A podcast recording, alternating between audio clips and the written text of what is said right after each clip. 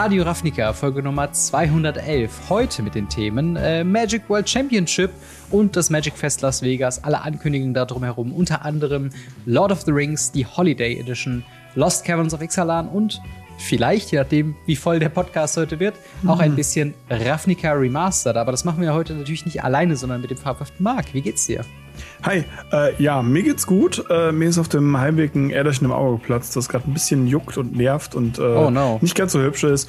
Aber äh, ich hoffe, äh, ihr, ihr, schaut dann halt mehr auf Robins Seite, dann ist alles in Ordnung. Dann habt ihr eh den hübscheren im Podcast auf der Seite dementsprechend. Ja, ja. ich habe Bock auf die Folge tatsächlich. Ja, ich auch. Vielleicht bist du ja einfach nur gerührt von den ganzen Ankündigungen und den tollen Karten, die wir jetzt heute besprechen können und deswegen mhm. ist das Auge ein mhm. bisschen rot.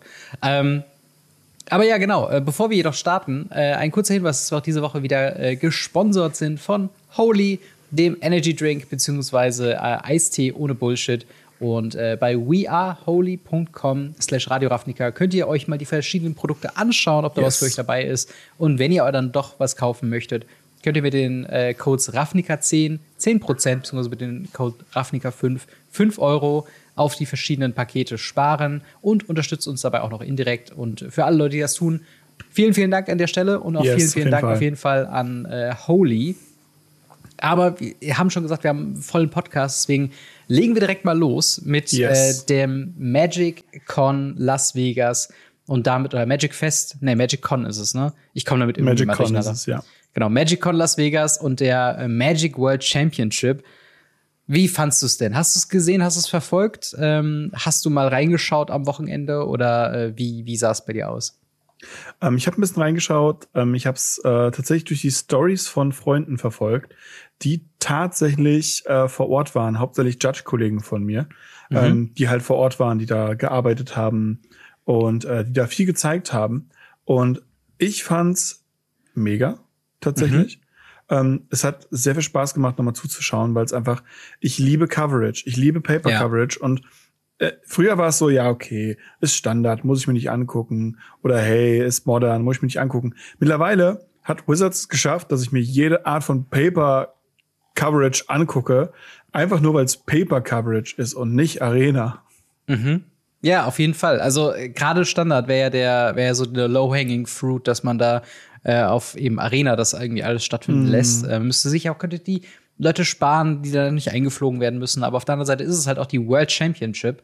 Ähm, oh, ja. Also das große, größte Competitive Event, worauf quasi alles zusammenläuft, bei dem äh, Regional Qualifiern, die ihr im Laden mitspielen könnt, bis über die Pro mhm. Tour, mhm. dann zu World Championship. Und äh, wir haben eine Top 8, aber noch viel wichtiger haben wir eine, äh, einen neuen World Champion.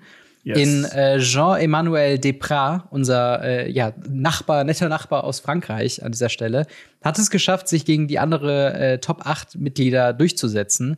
Ähm, wir gehen immer ganz kurz schnell durch und dann können wir noch mal vereinzelt auf Highlights eingehen.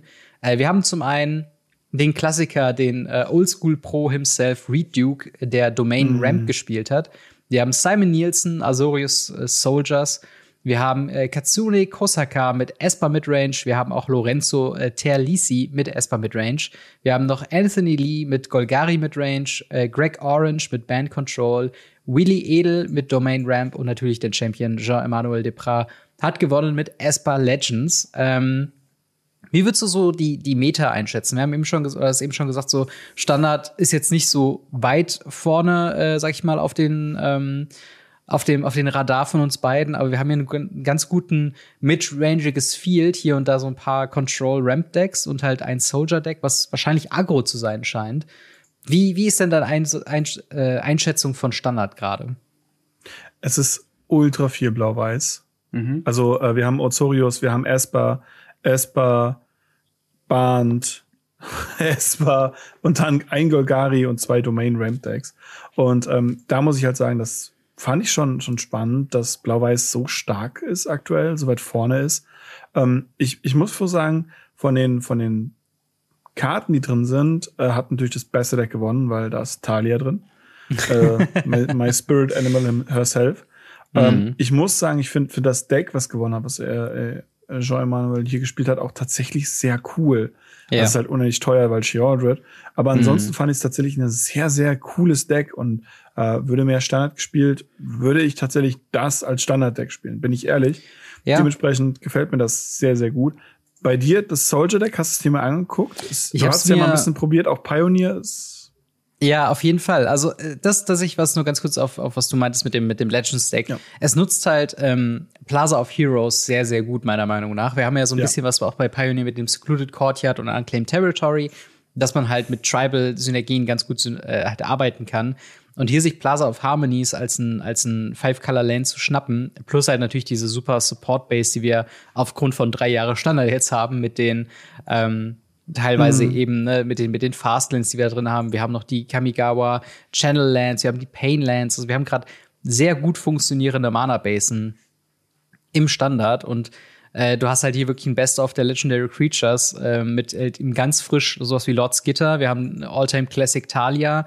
Wir haben Rona, Herald of Invasion, Skrelf Deflector Might, äh, Sheoldred hast du eben schon gesagt, aber auch sowas wie äh, Urtai Re äh, Resurrected sind alles Karten, auf die ich auch schon einen Blick geworfen habe, so für Pioneer, weil ich irgendwie immer denke, irgendwie sind ja alle auch, also anscheinend sind sie auch noch stark genug, um halt eben in so einem Competitive Deck dann auch eben äh, einen Sieg einzubringen. Ähm, aber sind vor allen Dingen auch Karten, die wir halt auch häufiger sehen. Also gerade Sheoldred mhm. ähm, ist, glaube ich, in allen schwarzen Decks irgendwo vertreten, weil einfach der beste Vordrop im Format wahrscheinlich. Ähm, ja. Und ja, ansonsten, wir haben halt auch immer noch so Klassiker, wo ich mir auch immer überrascht bin, dass die überhaupt noch im Standard sind, wie auch so The Wandering Emperor in äh, Katsune Kosakas Esper äh, Midrange Deck. Und sowas wie Wedding Announcement ist gefühlt auch schon so lang her, seitdem das irgendwie ist aber auch in so vielen wurde, ne? Decks. Also ja. aus so vielen Decks, also ich glaube, in vier in der Hälfte der Decks ist ein Wedding Announcement einfach drin. Ja. Und äh, das ist halt schon schon krass. Absolut. Äh, aber ja, die, die, auch das Soldier Deck ist sehr, sehr spannend. Es ist gar nicht so soldierlich, wie man irgendwie denkt. Es ist halt, klar, es hat so, so eine Tribal-Synergie. Ähm, aber ich habe auch gesehen, dass sie teilweise, ähm, teilweise wurde es halt auch gespielt äh, auf Humans, also wo dann so ein Human-Tribal-Theme eher drin war. Ähm, das dann auch eine sehr interessante ja, Geschichte ist, wo man dann auch sagt, okay, wie, ähm, ja, wie, wie packt man das quasi zusammen und in welcher Situation nämlich Soldier, in welcher Situation nämlich Human. Ähm, aber auch tatsächlich sehr spannend, ähm, auch ein, ein, äh, ein, ein Modern All-Star hat es äh, in äh, Domain, ähm, Domain geschafft, oder meine ich zumindest, oder? War da nicht auch der ähm, Up the Beanstalk? Ah ja, genau, zwei Up the Beanstalk in Reed Duke's Deck.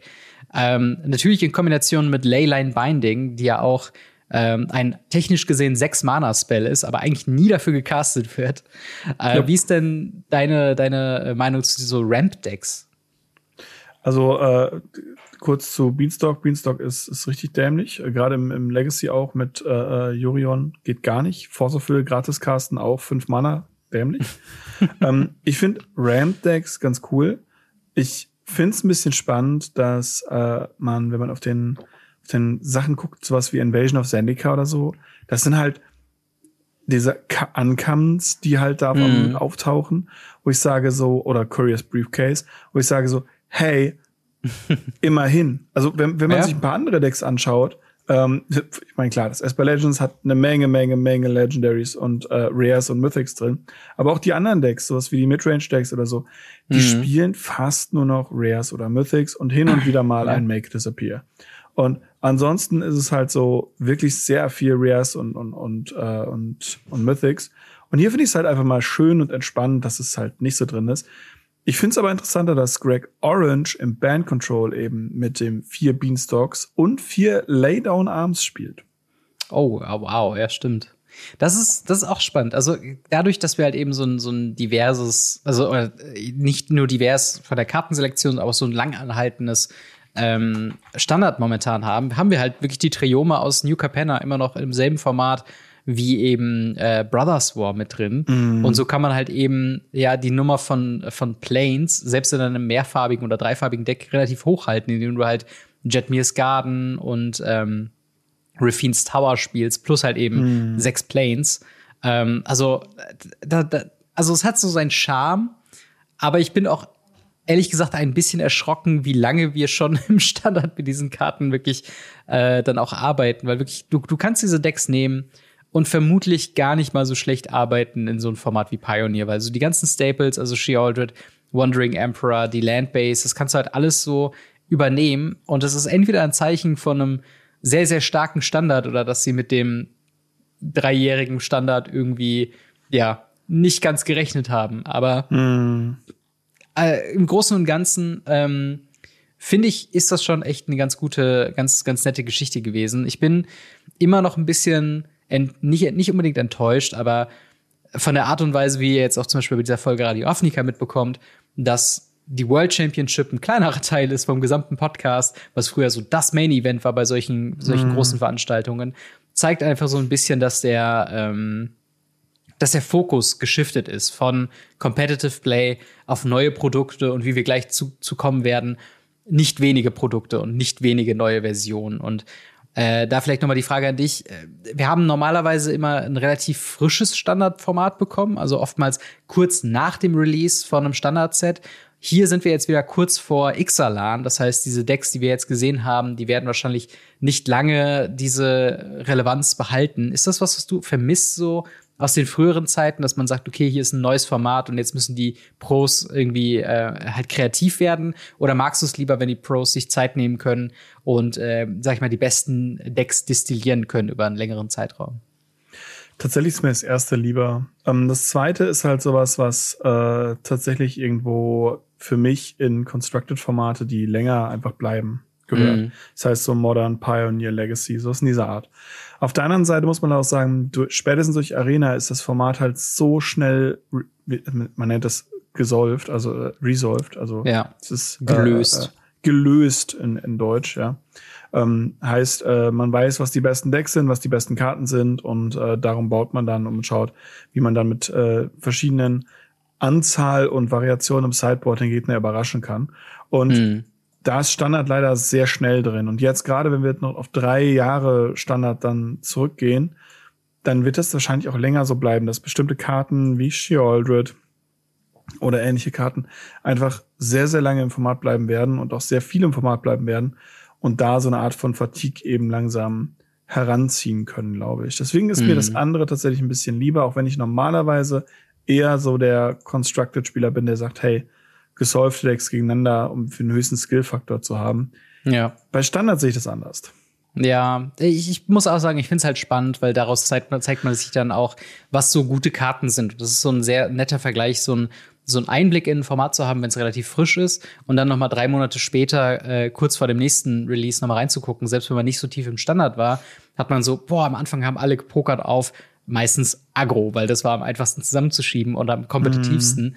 Und Jetzt sind wir halt in einem, in einem Standard, was halt in den Top-Decks halt eben sehr midrangy, grindy, controlly ist. Was auch spannend ist, was auch cool ist mit den Interaktionen. Das ist ja so ein bisschen dieses Junt Play of Magic, das so, ne, alles hat irgendwie Antworten und man ist ein, so ein Back and Forth so ein bisschen drin. Und so ein bisschen würde ich mir auch wünschen, dass die Pros ein bisschen mehr on the spot sind, dass man so ein bisschen mehr auch nach dem Turnier sich die Decks anguckt und denkt, oh, Golgari Midrange, ich probiere das mal aus, weil ich habe zum ersten Mal gesehen, wie der äh, äh, Mosswood Dread Knight im Spiel funktioniert. Und dann mm. holt man sich den, probiert es damit aus. Das würde ich mir auch wünschen, wenn es da wieder in so eine Richtung wieder mit zurückgeht. Aber unterm Strich äh, eine sehr spannende Turnierserie. Äh, herzlichen Glückwunsch an dieser Stelle nochmal an äh, Jean-Emmanuel Deprat als World Champion und an dieser Stelle auch nochmal herzlichen Glückwunsch an Simon Nielsen, denn der hat den Award für den Player of the Year bekommen. Denn auch ich habe ihn tatsächlich schon mitbekommen, dass er extrem gut gespielt hat in den letzten Events. Ich glaube, auch in, der, äh, in Barcelona war er auch in den Top ja, 8 ja. mit dabei. Genau. Der hat, ist immer wieder aufgetaucht in diesen Turnierübersichten, jetzt gerade so nach Corona, diese Turnierserie, war Simon Nielsen immer irgendwo an den Top-Spots mit vertreten, dementsprechend meiner Meinung nach komplett verdient. Absolut, sehe ich ganz genauso. Genau, aber äh, wie seht ihr das mit der World Championship und mit der Magic, äh, Magic Fest Las Vegas äh, oder Magic Con Las Vegas? Ähm, habt ihr äh, das Ganze mitverfolgt online? Habt ihr die Livestreams geguckt? Habt ihr andere Content Creatoren geschaut, wie sie so vor Ort gezockt haben, was sie so erlebt haben? Schreibt uns sehr gerne in die Kommentare oder ins Discord. Und äh, dann würde ich sagen, schmeißen wir uns doch mal direkt in die äh, Holiday Editions von äh, Herr der Ringe. Und zwar Oh ja. Lord of the Rings. Äh, könnte man meinen, war ja jetzt schon gewesen. Wir haben schon einiges an äh, Events oder an Produkten bekommen. Aber so ist es noch nicht. Wir bekommen noch eine zweite Wave von äh, Lord of the Rings Tales of Middle-earth äh, dazu spendiert. Es sind äh, zwei Produkte, die im Vorder ne, es sind drei Produkte, die im Vordergrund sind. Wir haben einmal äh, die Collector Booster Special Edition, ähm, die noch mit einzigartigen Treatments kommen. Wir haben die Szenenboxen, nicht zu wechseln mit den Gift-Bundles und auch nicht zu vergessen mit den normalen Bundles. Das sind ganz andere Sachen. Und wir haben noch mal eine neue Version von äh, Jumpstart. Ähm, allgemeiner Eindruck von dir jetzt vorweg, ist es, äh, wie, wie nimmst du das alles wahr? Äh, ist das noch überblickbar oder ist dir das ein bisschen zu viel? Also es äh, war ja schon länger angekündigt, dass da noch was Zweites kommt für die Holiday-Sachen. Ich persönlich muss sagen, ich finde es unterirdisch. Ähm, wirklich, wirklich unterirdisch. Weil, wenn man jetzt mal hingeht und sich überlegt, sie verkaufen jetzt dasselbe Produkt, was sie haben, mit drei, vier, also in den, in den äh, Collector-Displays dasselbe Produkt, plus halt zwei, drei Karten, Mhm. die sie nochmal in anderen Boxen mitgeben, die halt nicht mal ein Bundle sind, sondern weniger als ein Bundle, aber teurer wie ein Bundle. Und dann verkaufen sie diese, diese Collector Booster, die halt genau dasselbe sind, mit genau denselben Karten. Wir haben halt, keine Ahnung, Gun of the Wind, Mount Doom, Bowmaster, The One Ring. Alles Karten, über die wir schon seit Wochen und Monaten reden, die sind jetzt hier nochmal drin. Hm. Und zwar in drei verschiedenen Artworks, also entweder in Extended Art, dann in äh, mit so einem mit so einem Banner drumherum, dann in ganz komisch Secret Layer Style, da können wir gleich noch drüber reden, oder eben in diesem diesem Ring Art, weil Karten, die noch nicht in diesem Ring Art sind, sind jetzt in dem Ring Art und teilweise sind die jetzt einfach gereprintet in diesem Ring Art, teilweise sind sie nicht gereprintet. Also es ist einfach Ja. etwas, wo ich sage, ich als meiner Meinung nach Hardcore Magic Spieler, der enfranchised ist und da ganz viel reinmacht. Selbst ich sage, das ist zu viel, das ist weird. Ja, es ist, es ist vor allen Dingen, also, ich meine, im Endeffekt ist es halt, das Ding ist, der, das große Verkaufsargument für diese Collector-Booster im ersten, in der ersten Welle war ja The One-on-One-Ring.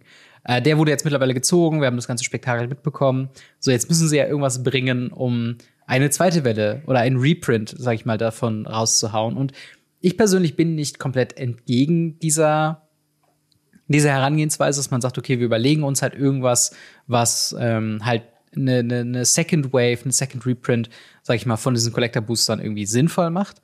Ähm, wir können ja mal über das, das, das reden, was am auffälligsten sein wird, wenn ihr so einen Booster aufmacht, und das ist die äh, Scroll Showcase Version. Ähm, das ist ein neuer Frame, den wir bekommen haben, der so ein bisschen wie so eine alte Rolle äh, mit so einer klassischen Scroll ähm, nachempfunden ist. Das hat äh, oben und unten so so Friemel, äh, wie man es von der von dem ähm, von der von der Rolle eben kennt. Es hat so ein bisschen was von dem Eldraine Märchenrahmen für die für die Adventures meiner Meinung nach. Ähm, das hat allerdings das alte Artwork und das Artwork hat quasi so einen ja auf alt gemachten Filter würde ich mal sagen. Also wir haben dann zum Beispiel, du meinst ja schon, ne, Aragorn the Unifier. Ähm, da- das, das ist halt das exakt gleiche Artwork, nur am Rand ist es halt so ausgegraut, wie als ob das auf so einer, auf so einer, auf so einem alten Buch gemalt wurde und dann hat die Zeit das so ein bisschen weggefressen. Ähm, wie ist denn, wie ist denn deine Meinung zu diesem, zu diesem Frame an sich?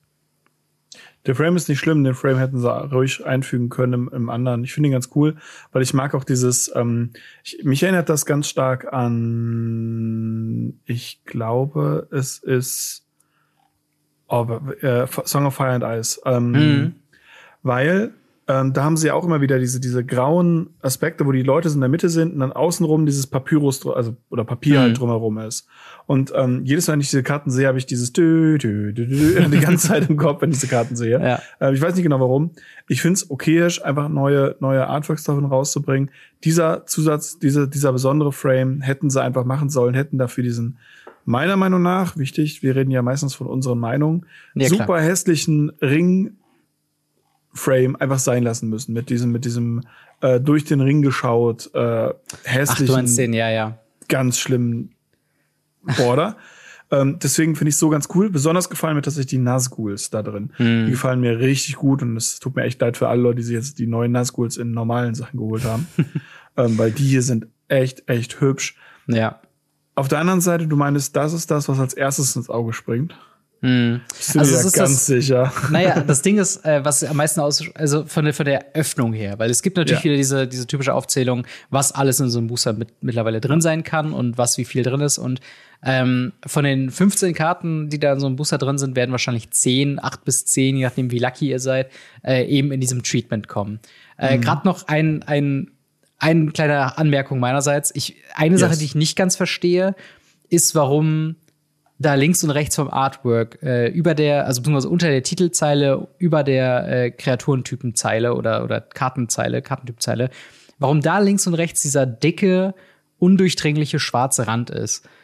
Der wirkt, also klar, es ist Black Border, es ist was, ne, das gehört ja ikonisch zu Magic dazu, dass halt jede Karte einen Black Border hat. Ja. Auf der anderen Seite haben wir mit, mit Borderless Treatments und äh, Extended Art so viele Versionen bekommen, wo es auch nur oben und unten diesen, diesen Border gibt, dass ich es an dieser Stelle tatsächlich ziemlich cool fände, wenn der, ähm, wenn das Artwork ja. links und rechts halt erweitert wäre, sodass es so ein Extended Artwork-Feeling hat.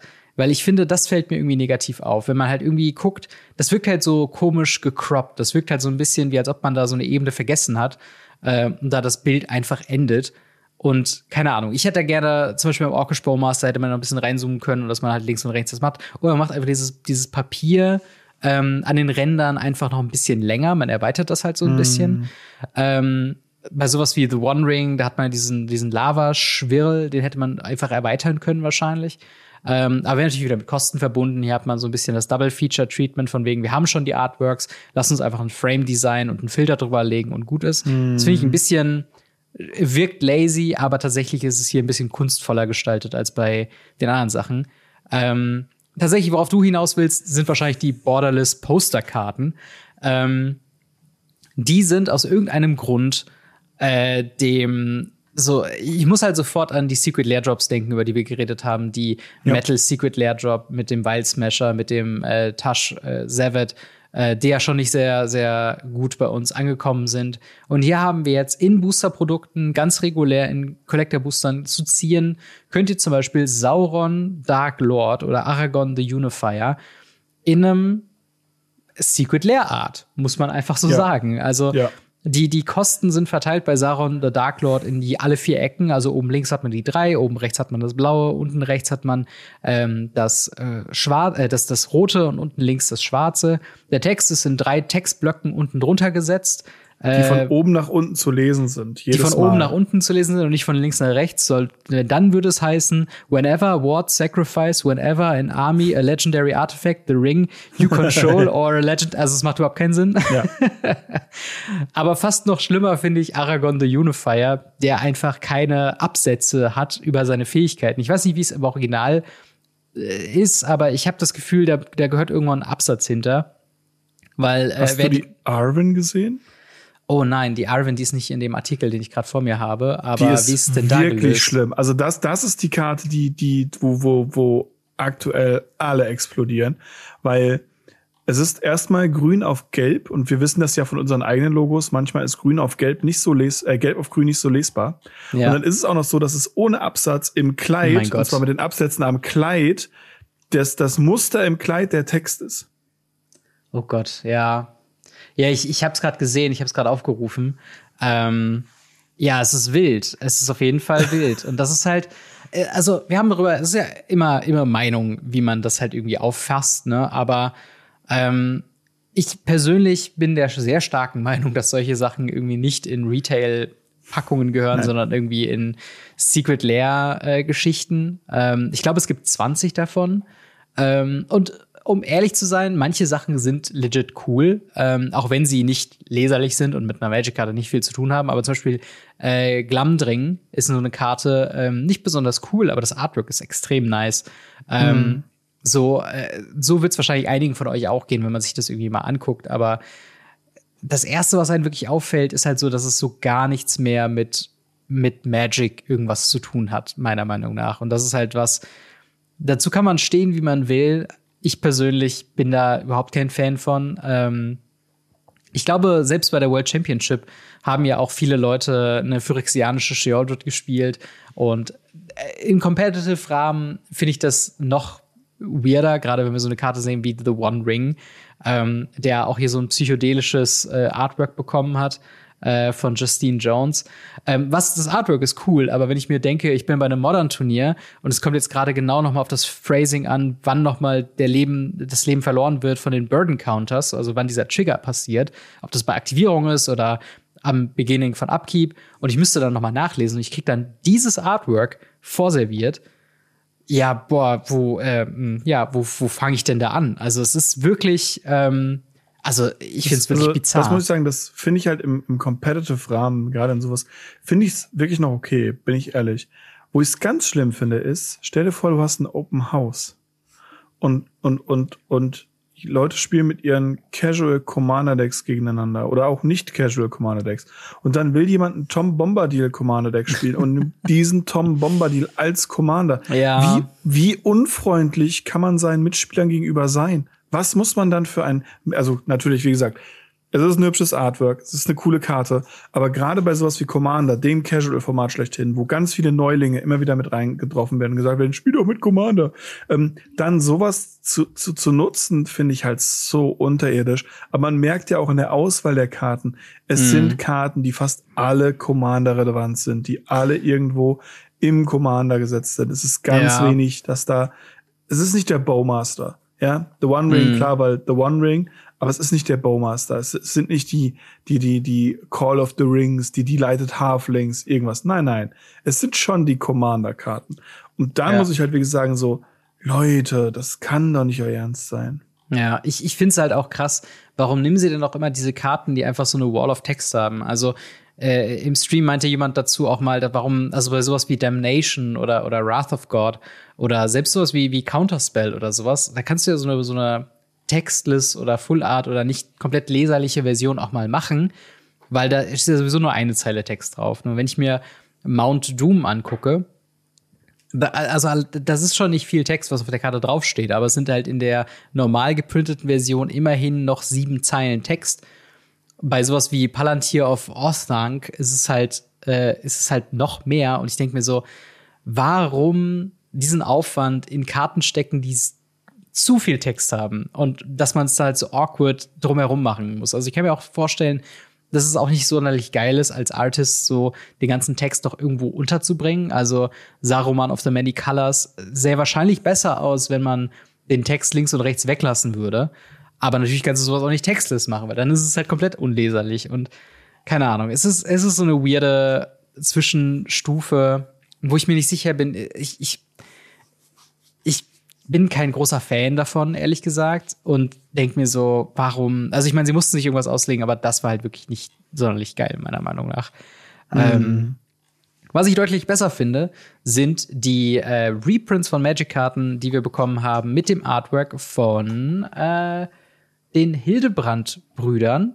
Ähm, und zwar äh, ist es Tim und Greg Hildebrand. Die haben schon äh, länger sehr ikonisches Herr der Ringe Artwork gemacht. Ich glaube, mm. das war für mm. teilweise ein Herr der Ringe Kalender, teilweise andere Printings.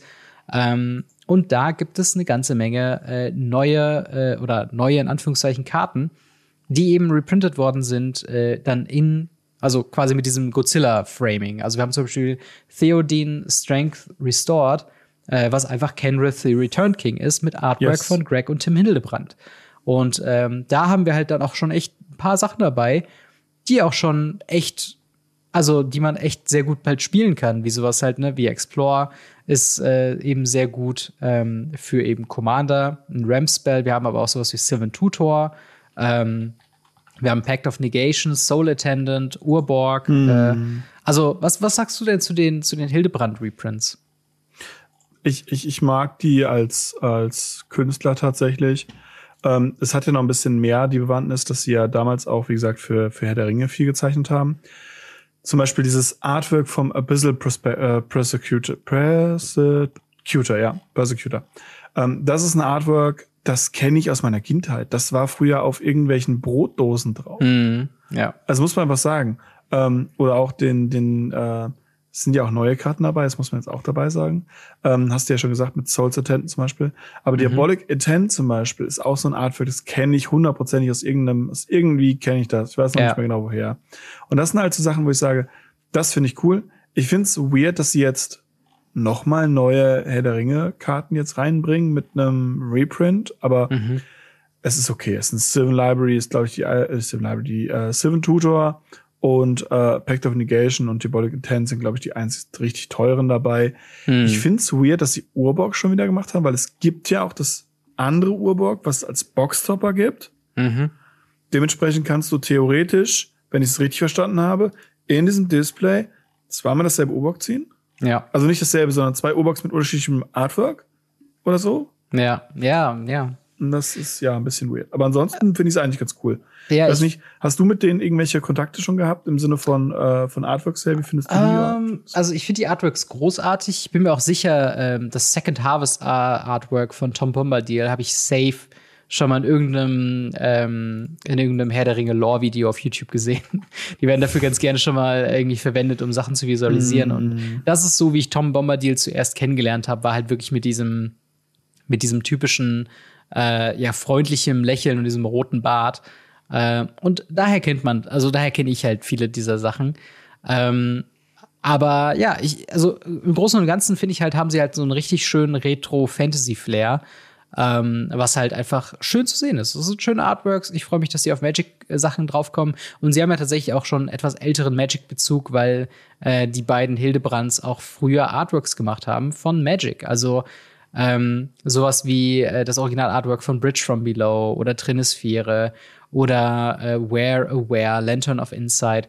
Das sind alles Karten, die von äh, Tim äh, Hildebrand äh, gezeichnet worden sind. Also es sind halt schon, also wenn es einem vertrauter vorkommt, als man vielleicht denkt, dann liegt es vielleicht daran, dass die beiden schon mal in Magic äh, gearbeitet haben. Hm. Hier sind es allerdings halt natürlich keine neuen Artworks, sondern bestehende Artworks, die nochmal neu geused worden sind.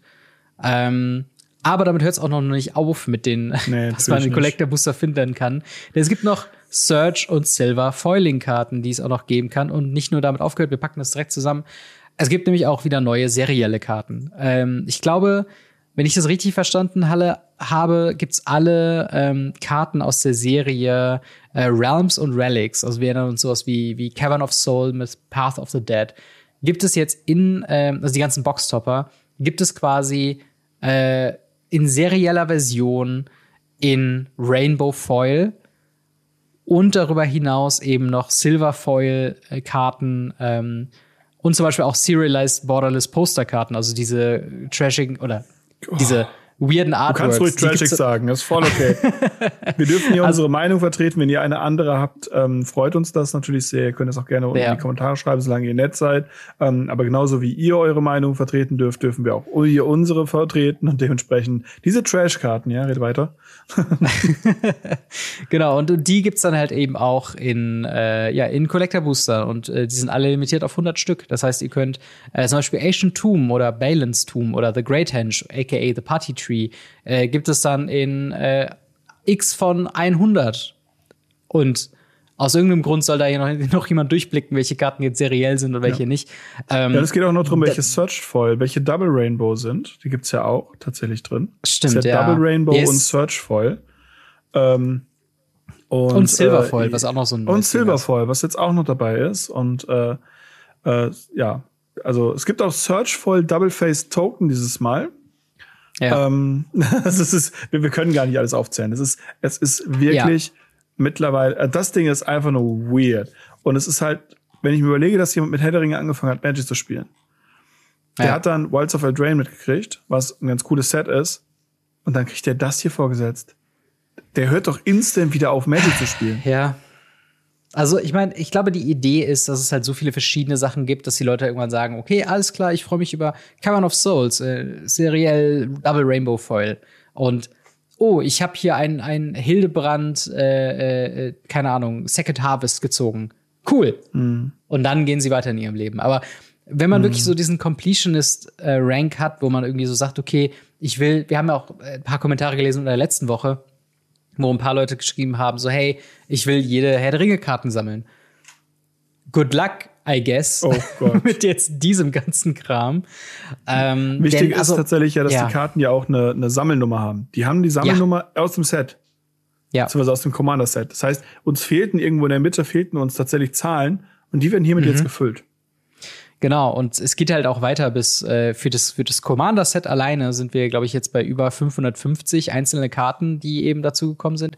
Wenn da in dieser Sammelnummer auch mit inbegriffen sind, äh, Übergang zu den Szenenboxen, äh, wo es vier Stück gibt. Da sind jetzt auch komplett neue äh, Magic-Karten mit dabei, mit komplett neuen Artwork und die sind eben aufbereitet in Szenen. Ähm, wir haben vier Stück. Wir haben einmal The Might of Galadriel, wir haben Aragorn at Helm's Deep, wir haben Gandalf in the äh, Pelennor Field äh, und die Flight of the Witch King Szenenboxen. Wir gehen nicht auf jede Karte einzeln ein, aber einfach nur einmal aufgezählt, was äh, wo drin ist. Wir haben in der äh, Aragorn at Helm's Deep haben wir Andurin Nazir Reforged. Wir haben Aragorn Hornborg, Hornburg Hero, Legolas Quick Reflexes, Gimli Reckless Might, Isengard Unleashed, Rohirrim Chargers. Dann in der Might of Galadriel haben wir Arboreal Alliance, wir haben Galadriel Light of the Valinor, wir haben Rally the Galadrim, äh, Galadriels Dismissal, Mist of Lorien und Galadrim äh, Brigade. Äh, dann haben wir in Flight of the Witch King äh, Olorins Searing Light, äh, Sorceress Squall, äh, Ramas äh, Echo's Ancient Shield, Courageous Resolve, äh, Gandalf of the Sacred Fire ähm, und Fell Beast's Shriek. Ich glaube, da habe ich gerade so zwei zusammen äh, geworfen. Ich glaube, das mhm. war Gandalf of the Pelennor Fields. Jetzt kommt nämlich äh, Flight of the Witch King mit Call Forth the Tempest, Nazgul Battle Maze, Witch King, Sky Scourge, Mordor on the March, äh, Fell Beast of Mordor und Minas Morgul Dark Fortress. Das sind jeweils sechs neue Karten in diesem Borderless äh, Treatment, äh, was quasi eine Szene ergibt. Äh, in den Boxen darüber hinaus sind auch noch Karten mit nur dem Artwork drin, richtig? Genau, es sind äh, Artwork-Karten, wie man die aus den äh, Boostern teilweise kennt, die da vorne ja. mit drauf sind.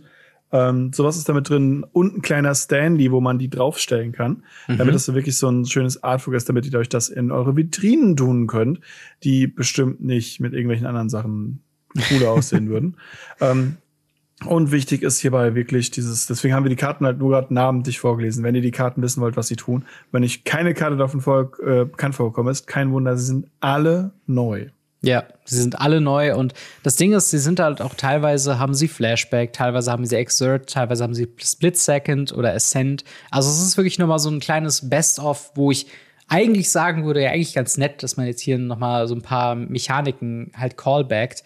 Aber in der Masse der Ankündigungen, nicht nur von dem Tag, sondern jetzt auch allein von Herr der Ringe, ist es halt einfach too much, jetzt nochmal auf alles einzeln einzugehen. Ähm, in dieser Szenenbox sind, wie gesagt, ähm, einmal die Playable-Karten, dann einmal die Artwork-Karten, ähm, dieses Display, was du meintest, und drei äh, Set-Booster Tales of Middle-earth. Das sind nicht die neuen Booster, über die wir jetzt gerade gesprochen haben, das sind Collector Special Edition Booster, nicht verwechseln. Und die mhm. Karten, die wir jetzt vorgelesen haben, die sind nicht modern legal, sondern sie haben äh, Legacy, Vintage und Commander-Legalität. Das heißt, äh, hier ist jetzt auch nicht auf Modern-Karten zu achten. Äh, da sind höchstens die Reprints aus den Collector-Boostern vielleicht interessant. Ähm, und zu guter Letzt haben wir noch äh, eine einfache Geschichte und das sind die äh, Jumpstart Volume 2. Jumpstart ist immer einfach zu erklären. Äh, sind äh, in jedem Booster ist ein Halbdeck, das heißt, ihr macht zwei auf, mischt die zusammen und habt teilweise äh, ja einzelne Karten, die es jetzt nur in Jumpstart eben geben wird. Volume 2 bringt noch mal ein paar mehr Themen rein. Auch hier gibt es fünf neue Karten. Wir haben hier Eagle of Deliverance, Minas Tirith Garrison, Walk Rider, Riders of the Mark und Mirkwood Channeler. Das sind teilweise echt nette Karten. Also gerade sowas wie Minas Tirith Garrison funktioniert halt ziemlich gut mit Human Tribal Synergien, wenn man in Blau ist. Ähm, und das, aber ich meine, Jumpstart ist ja auch relativ unkritisch, oder? Freust du dich da auf die neuen Booster? Mm, tatsächlich. Ich habe ja sehr, sehr viel Jumpstart tatsächlich gespielt mit den Herr der Ringe Boostern, weil ich äh, die Zahl der Bowmaster, die in diesen Displays drin sind, ist abartig hoch. Mhm. Und ähm, dementsprechend freue ich mich darauf, einfach mal auch neuere mal aufzumachen und mit neueren zu spielen, auch wenn sie doch wieder sehr, sehr ähnlich sind im Vergleich zu denen. Also gerade die weißen Courage 1 und Courage 2 sind sehr, sehr ähnlich gegenüber den, den, den, den ersten. Und ja, äh, ja mal, mal, mal schauen. Prinzipiell finde ich es cool. Ich mag Jumpstart, ich mag Jumpstart sehr.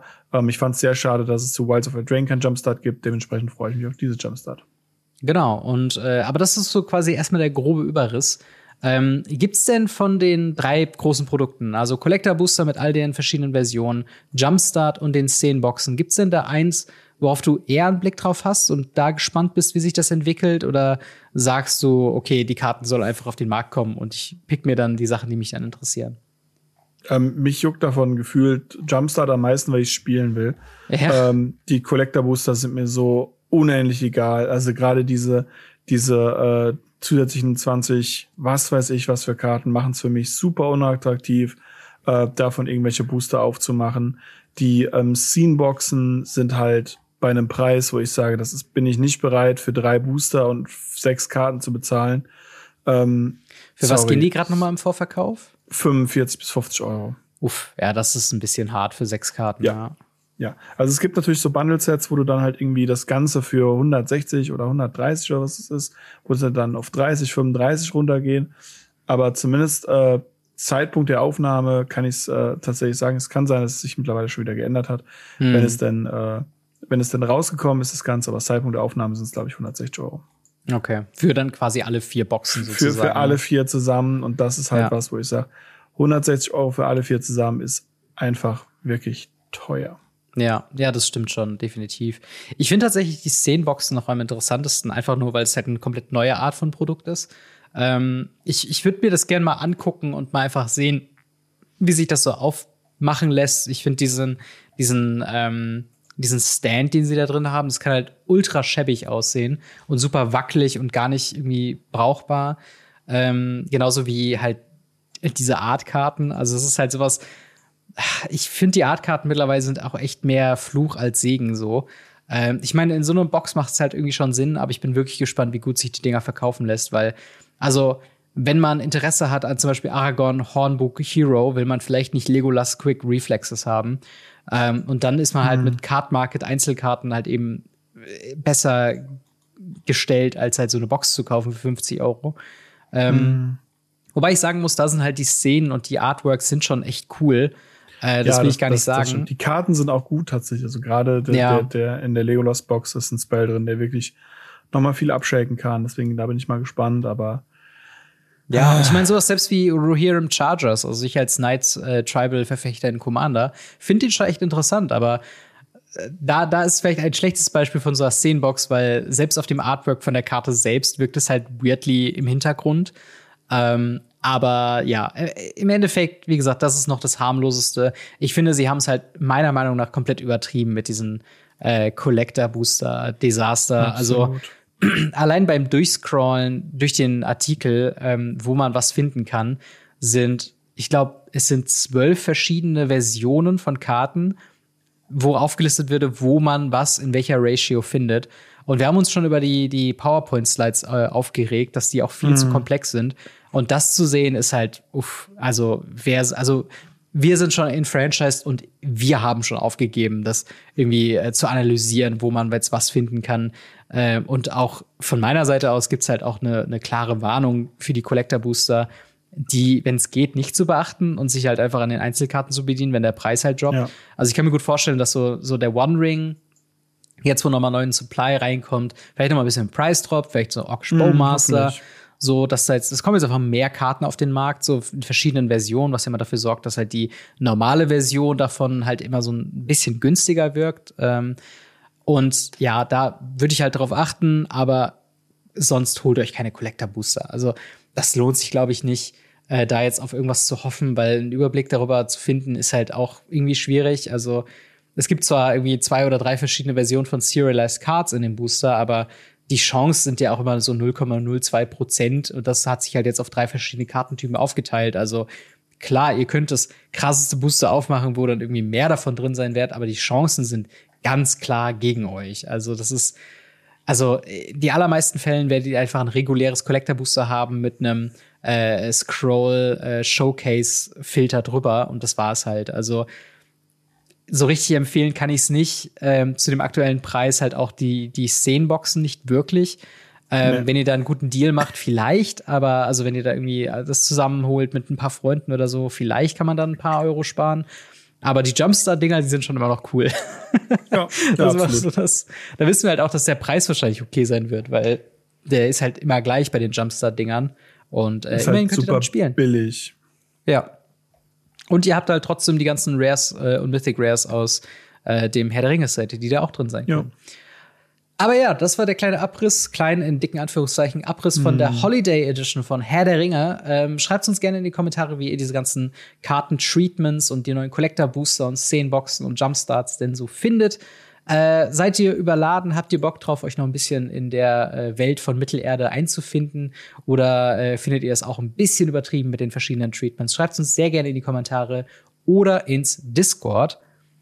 Und wir ziehen mal weiter zum nächsten Standardset, das wir angekündigt bekommen haben. Und zwar ist das Lost Caverns of Ixalan, äh, unsere zweite Reise nach Ixalan, äh, wo es wieder um Dinos, Piraten, äh, Meervolk und noch viele weitere Sachen angeht. Wir haben einige Informationen äh, bekommen in einem First Look, wo wir verschiedene äh, Treatments bekommen werden, wo wir äh, ja verschiedene Basic Lands und alles Mögliche kriegen werden.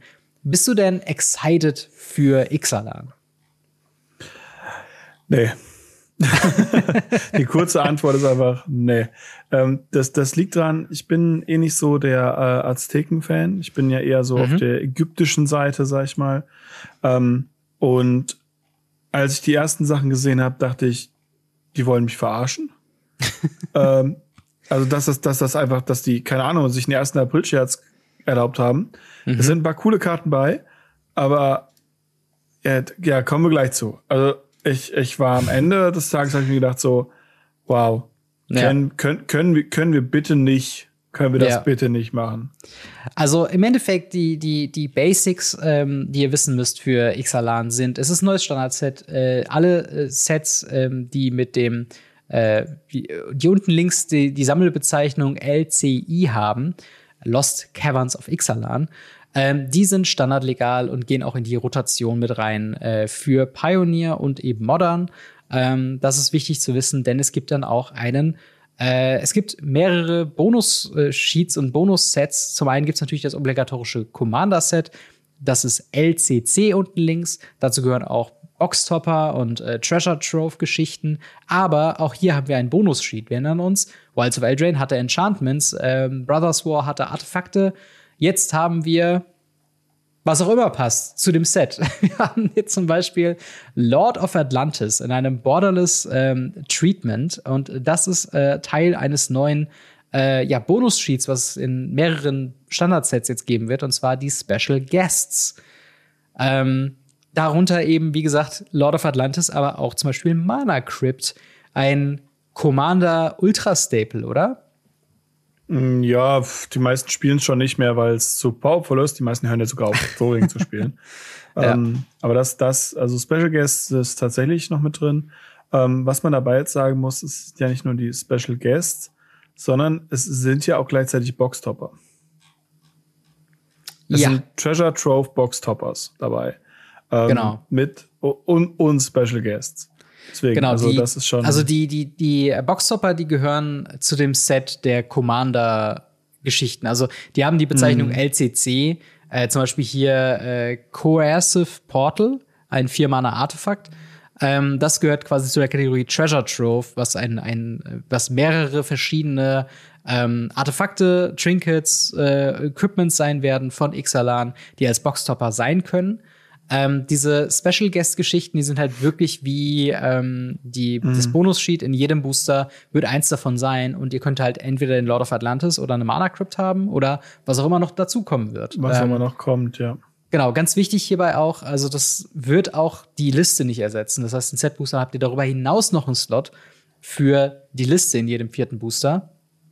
Aber damit hört es auch noch nicht auf, denn wir haben auch hier, äh, wie bei Brothers War, die Transformers, haben wir auch einfach ein, ein Universe Beyond hier drin, und zwar die Jurassic World Kooperation, ähm, wo wir bisher drei Karten von gesehen haben. Das ist einmal eine Saga, Welcome to, und auf der Rückseite wird es ein Land, Jurassic Park. Auf der Frontseite, ähm, ja, kurz zusammengefasst, macht der Gegner eine Wand, man selbst macht ein 3-3 Dino, dann zerstört man alle Wände und ähm, flippt die Karte zu einem Land, was quasi ein Gaias Cradle für Dinos ist. Also sie tappt für Ja. so viel grünes Mana, so viel Dinos du kontrollierst.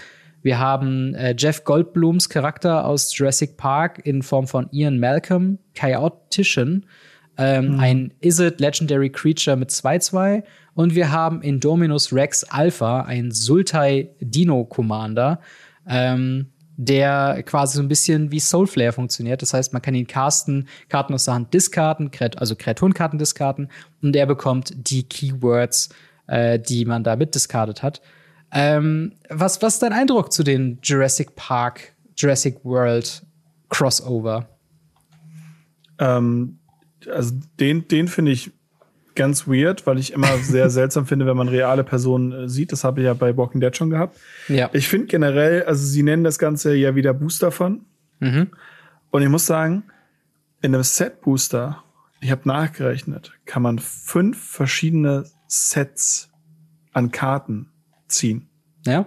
In einem Booster fünf Sachen, wovon du dir nicht sicher bist, wann, was, wo, wer, wie legal ist. Ja. Und ich verstehe nicht, warum wir sowas jetzt in einem Standard-Set brauchen. Das ist mein Problem. Ja. Das ist ja, mein das ganz, ganz großes Problem. Es wirkt halt wirklich so ein bisschen wie On-Live-Support, weil das ist halt so, früher gab es einfach ein Standard-Set mit Karten, wo man gemerkt hat, okay, das ist jetzt eher gedacht so für Legacy Modern. Ich äh, zum Beispiel irgendwie, wo hatten wir meiner Misstep drin? Das war einer der letzten ähm, letzten Set war es halt so ein, so ein Einmaler Counterspell, äh, der da, mhm. äh, der ganz gut war für Legacy und hat ja auch ein bisschen Play gesehen so. Und jetzt hat man so ein bisschen das Gefühl, man hat ein Standardset gemacht, aber weil das nicht reicht, weil Wizards of the Coast ein bisschen Angst hat, einfach ein Standardset zu verkaufen, ähm, packen sie allerlei Bullshit oben drauf und das sind halt dann äh, irgendwie die Special Guest Geschichten. Ähm, oder halt eben die, die Commander-Set äh, Zusatz ähm, Box-Topper. Dann halt jetzt hier so ein Ultim äh, Universe Beyond extra Ding, wo ich auch sagen muss, diese, diese Transformers sind doch irgendwie alle komplett mir vorbeigegangen. Das sind so ein Cycle von, ich habe 20 oder 26 Karten, die ich einfach so gar nicht wahrgenommen habe, außer dass ich die hier mhm. und da mal bei, bei Läden gesehen habe. So. Ähm, aber was die machen, keine Ahnung. Die werden auch alle nicht standardlegal sein. Das sind wirklich nur die mit dem äh, LCE Tag unten links in der Ecke. Und vor allen Dingen, das Set braucht sich ja vor allen Dingen auch gar nicht zu verstecken, denn wir haben einen großartigen Reprint drin, meiner Meinung nach, in Cavern of Souls, in Standardlegal, als quasi eine Karte, die in die Standardlegalität eingehen wird und darüber hinaus dann auch in sowas wie Pioneer reinrutscht. Es ist ein Reprint für Modern und Commander. Das ist doch eigentlich ein, geiler Reprint im Standardset. Da braucht man doch diesen ganzen Drumherum doch nicht, oder? Ja, doch. Wie wäre es, wenn wir dieselbe Karte in sechs verschiedenen Farben nochmal neon inken ja. und dann darüber hinaus die Mana Crypt, die wir schon erwähnt haben, auch in sechs verschiedenen Karten Neon inken, weil nur eine Karte in drei Neon Inks ist ja voll langweilig für ein Standard-Set, ja. oder? Das hat ja bei Hede Zuge auch schon so gut funktioniert, bei Kamigawa Neon Dynasty. Ja, es gibt da war das ja okay. Neon da war eine Karte. Ja. Da war eine Karte. Ja, und, und drei Trinks. Ja, es ist ich ich kann es nachvollziehen. Es ist, es ist ein bisschen frustrierend, weil man denkt sich ja. so, warum braucht eine Cavern of Souls eben so viele verschiedene, es sind ja nicht mal verschiedene Artworks, es sind einfach verschiedene, ja, eingefärbte Bereiche auf einer Karte. Und du weißt halt jetzt schon, dass es so sein wird. Das eine gibt's halt super häufig. Keine Ahnung, das Gelbe kannst du tatsächlich einen Booster ziehen. Das Blaue irgendwie nur in jedem vierten äh, Boosterbox. Das eine gibt's dann nur irgendwie äh, auf meiner Pro-Tour, wenn du gewonnen hast. Das andere, wenn du Mark Rosewater auf den linken Fuß geküsst hast. Und das andere kannst du dann irgendwie noch mal äh, beim Mediamarkt abgreifen oder so. Und warum sechs Treatments? Warum diese verschiedenen Versionen von einer Karte? Ich meine, klar, es macht's halt wieder rarer. Es macht's halt wieder selektiver. Es macht's halt wieder ja mehr chaseable, man hat mehr Lotteriekarten in so einem Booster-Set. Aber die große Gefahr ist halt, dass du deine Standardsets darauf reduzierst, was du für extra Shit reinpackst. Also niemand wird sich an Ixalan wahrscheinlich an die coolen Karten erinnern, an Galter und an diesen roten Gott, den wir haben, sondern an welche Mana Crypt hast du gezogen und hast du äh, ein, ein Neon Ink Cavern of Souls gezogen oder die normale Version von Cavern of Souls oder das, das, das, einen geilen ja. Special Slot. Und das ist halt so ein bisschen was, wo ich denke, das ist halt cool, wenn man es halt nicht so overused oder wenn Ixalan nur diesen Special Guest Slot hatte. Aber dann kommt ja auch noch die Jurassic World Geschichte, dann diese Neon Ink Geschichte. Und es ist halt mal wieder total überladen, oder? Also ja. es ist verrückt. Also das ist genau der Punkt. Sie haben gemerkt, bei jeder Zukunft funktioniert's. Und wie Wizards nun mal ist, übertreiben sie halt alles. Ja. So, hey, mit Hittezuga hat's funktioniert, dann lass uns das Zehnfache reinmachen. Nicht eine Sekunde drüber nachdenken, warum es bei Hittezuga funktioniert hat, bitte. Bitte nicht eine Sekunde drüber nachdenken. Ja. Das war nicht, weil es der erste war. Das war nicht, weil es nur vier Treatments gab und eine davon in Stores und mhm. die wirklich wirklich selten waren, weil es nur eine Karte ist, die nicht playable war. Jetzt haben wir zwei hochkarätige Commander Legacy irgendwas Staples, ja. Mhm. Wahrscheinlich jetzt demnächst auch Modern Pioneer, beziehungsweise Modern ist ja schon, aber wahrscheinlich auch ein Pioneer. Und dazu halt noch den, den Commander Staple schlechthin. Mhm. Und davon haben wir jetzt sechs Versionen. Und damit haben wir entweder die Anzahl schon, schon verdreifacht. Alleine dadurch, dass es die öfter gibt. Ja. Ja, und total. Bisher total. ist noch nichts bekannt, aber ich gebe euch Brief und Siegel drauf, die werden öfter sein wie die von Kamiga. Hundertprozentig. Ja. ja, wahrscheinlich. Also es muss ja auch, äh, also wir wissen noch nicht, unter welchen äh, halt, deswegen habe ich eben so ein bisschen rumgescherzt, wie man die verschiedenen Versionen bekommt. Wir wissen noch nicht, wie, wie und wo die verschiedenen Versionen auftauchen. Äh, ähm, du siehst zumindest, dass sie in den Collector Booster mit den Neon Treatments sind. Das steht bei dem Carven of Souls und beim Mana Crypt. Ja. Dementsprechend werden sie auch nur in den Collector, also nicht nur, aber sie werden in den Collector Boostern drin sein. Mhm. Ähm, und äh, ja. Ja, und das ist halt, also ich meine, so, natürlich will ich, dass man eben, dass man eine Mana Crypt aus einem geilen Booster ziehen kann, was jetzt nicht 1000 Euro ist. Also es muss kein Double Master sein, um eine Mana Crypt zu reprinten. Ich finde halt nur, so dieses Neon-Treatment ist ein bisschen matsch. Also ich finde es, also ich, ich frage mich halt, was ist jetzt der Premium-Release von Magic the Gathering aktuell? Weil es war früher mal so, dass die vier Standard-Sets waren die großen Releases des Jahres. So. Irgendwann ist das halt geschiftet, dass Double Masters und Modern Horizons 2 und halt Herr der Ringe, dass das so die Premium-Releases waren. Und jetzt müssen die Standard-Sets nachziehen, weil sie im Vergleich weniger wirken und müssen jetzt krasse Reprints bieten in Standard-Sets, die aber nicht zum Standard-Set gehören. Und deswegen keine Ahnung, ich, ich fände, es wäre schon eine geile Ansage gewesen, Lost Caverns of Ixalan, einfach nur diesen Bonus-Sheet zu geben von den Special, ähm, Special Guest Slot, weil ich das wirklich eine coole Idee finde. Ich fand es bei Wilds of Eldraine cool, ich fand es bei Brothers War cool, ich fand es auch bei ähm, äh, March of the äh, Machines cool. Und ich finde es cool, dass es jetzt so ein Evergreen wird. Aber halt, so lass die Neon Foils weg, lass Jurassic Park bitte weg. Mach daraus eine, mach daraus eine Secret Lair, ist mir vor allem, Secret Lair kann ich gut ignorieren. Aber ich finde es halt, ach, es ist halt einfach so verwässert. Es ist halt irgendwie, selbst, selbst die Godzilla-Treatments von Ikoria, die wir bekommen haben, waren ja irgendwie noch mit dem Set verwoben, weil es waren alternative Versionen von neuen Standardkarten und das war der, das war das Gimmick. Du konntest halt, ähm, keine Ahnung, dein Everquill Phoenix konnte ein Everquill Phoenix sein oder halt ein Destroyer was halt irgendwie witzig war. Und das war halt so ein bisschen, ey, ich habe diese Karte, aber halt noch in dieser Version und ich mag die IP mehr. Und jetzt hast du halt Gedanken, gedanklich musst du dich auf so viele weitere Karten einlassen.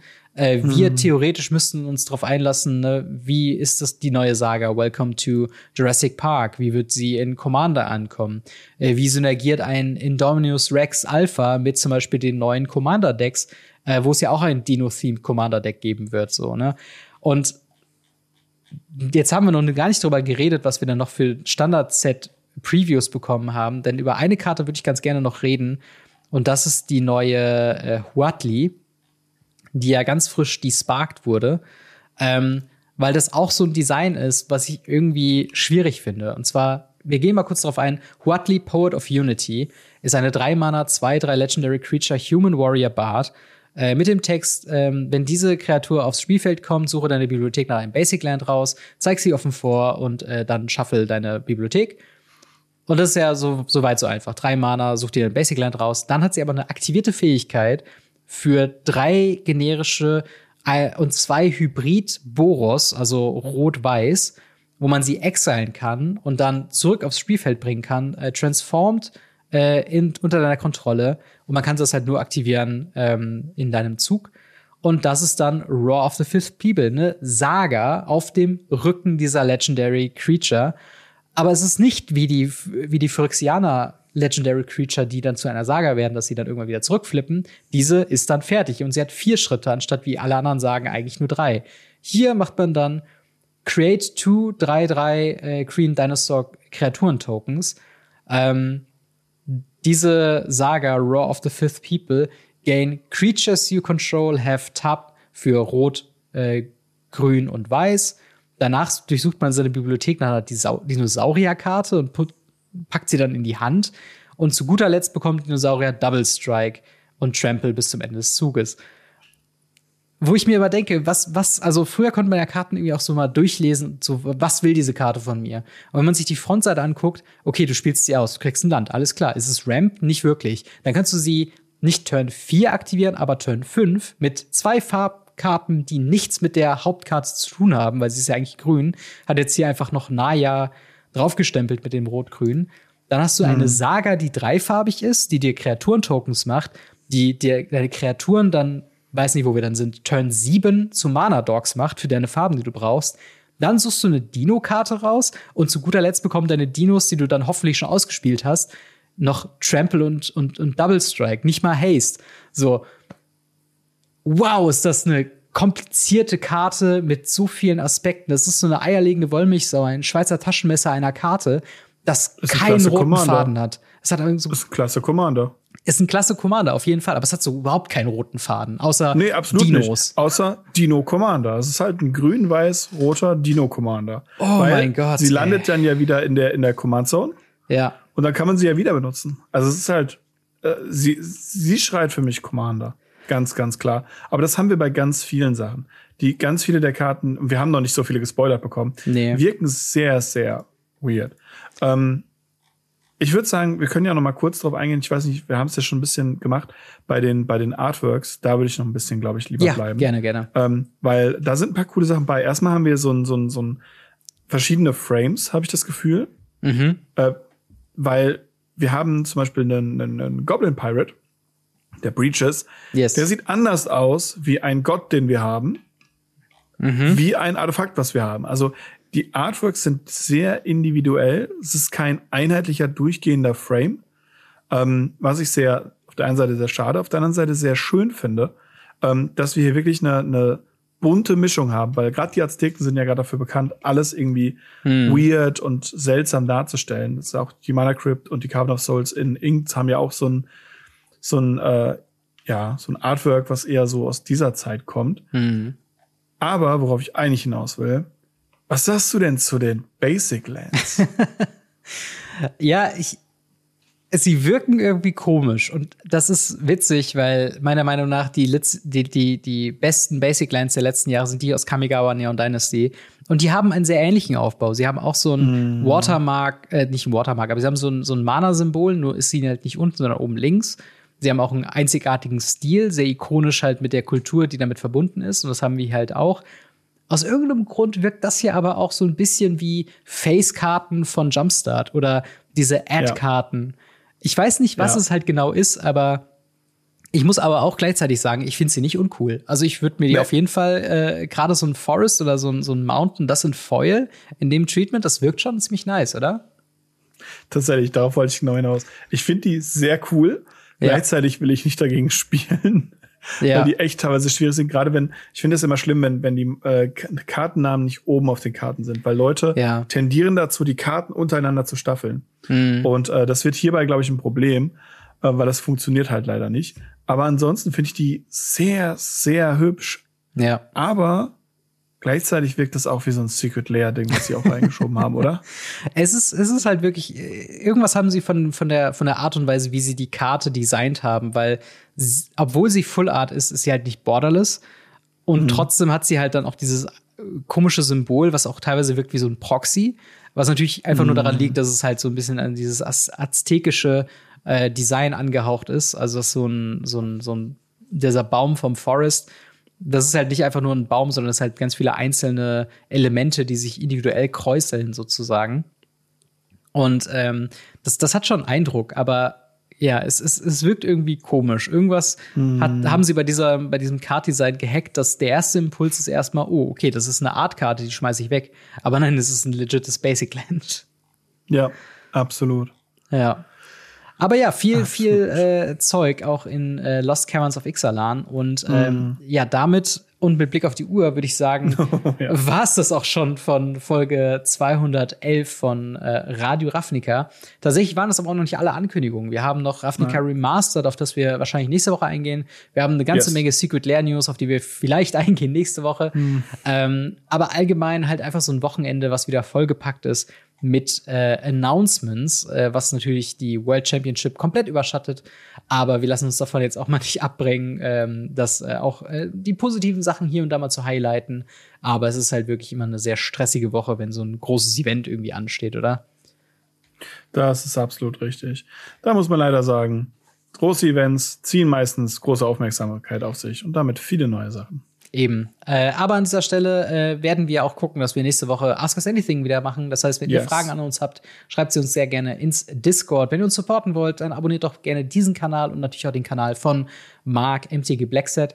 Ähm, könnt uns auch gerne bewerten, sowohl mit einem Like hier oder den fünf Sternen auf Spotify. Das würde uns sehr, sehr freuen. Wir haben alle beide Social Media, Instagram und Twitter sind verlinkt in der Videobeschreibung. Ähm, genauso wie unser Link zu unserem Sponsor diese Woche. Und das ist nämlich Holy mit weareholy.com slash Radio Ravnica und den Codes Ravnica10 und Ravnica5 könnt ihr auf euren Einkauf sparen und unterstützt uns auch noch indirekt. Und äh, ein ganz besonderer Dank an dieser Stelle gilt unseren Patreon-Unterstützern.